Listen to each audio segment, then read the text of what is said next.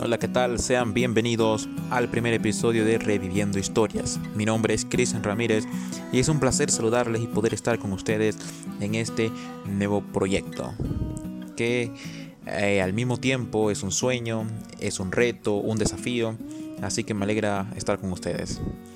Y este es el primer episodio y espero que sea el primero de muchos. En este primer episodio vamos a hablar de uno de nuestros próceres, que también fue un reconocido personaje de Centroamérica.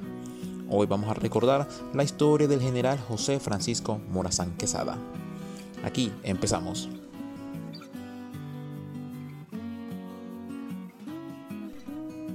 Francisco Morazán nació el 3 de octubre de 1792 en Tegucigalpa, bajo el matrimonio de José Eusebio Morazán Alemán y Guadalupe Quesada Borjas ambos miembros de una familia criolla de clase alta, dedicada al comercio y la agricultura.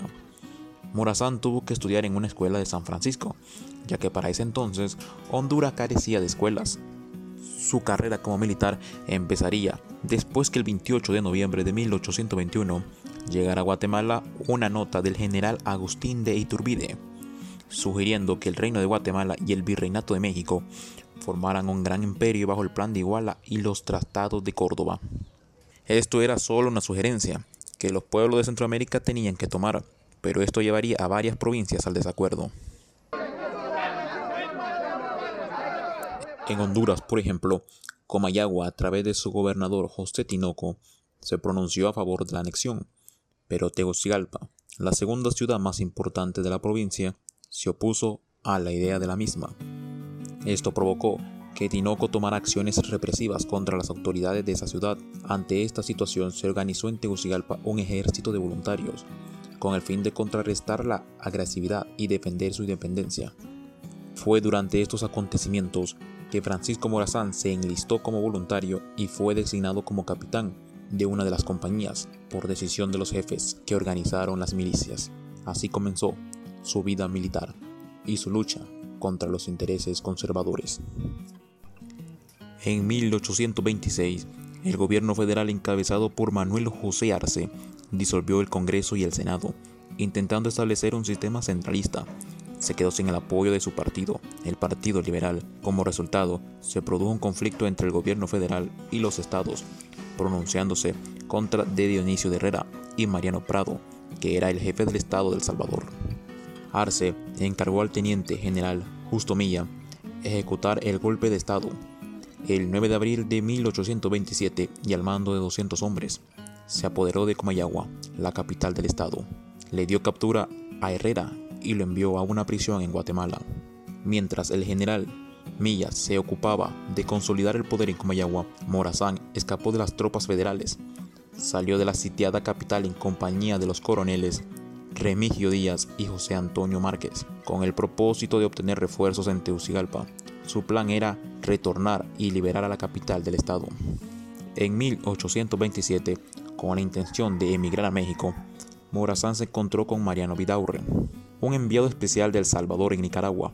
Vidaurre convenció a Morazán de que en ese país él podría encontrar el apoyo militar que necesitaba para expulsar a Milla del territorio hondureño.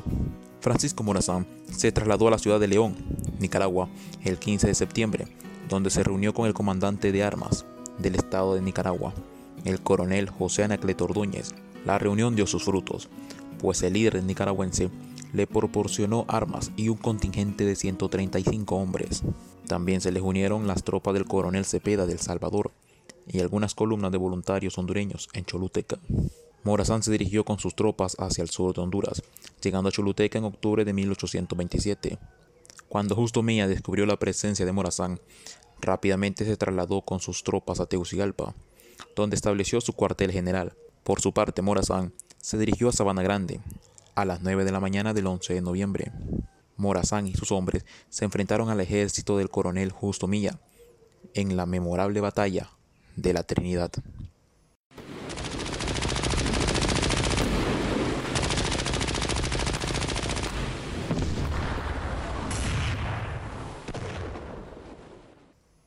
Después de cinco horas de intensos combates, las tropas federales de Milla fueron aplastadas por los hombres de Morazán. Al día siguiente se convocó al Consejo Representativo, que lo nombró como jefe de Estado de manera provisional y nombró a Diego Vigil como su jefe. En esta primera parte que hemos escuchado, la primera parte de esta historia hasta la batalla de la Trinidad, eh, podemos ver, o mejor dicho, podemos escuchar que Francisco Morazán, siendo un militar, quería salvar a Honduras de un golpe de Estado. Eh, aquí es donde podemos encontrar una ironía. Y la ironía está es que en nuestros tiempos, en nuestra era, en el siglo XXI, los militares hondureños ejecutaron un golpe de Estado en el año 2009, un, un hecho que partió la historia de Honduras. De ese entonces hasta la actualidad se cuenta una historia completamente diferente.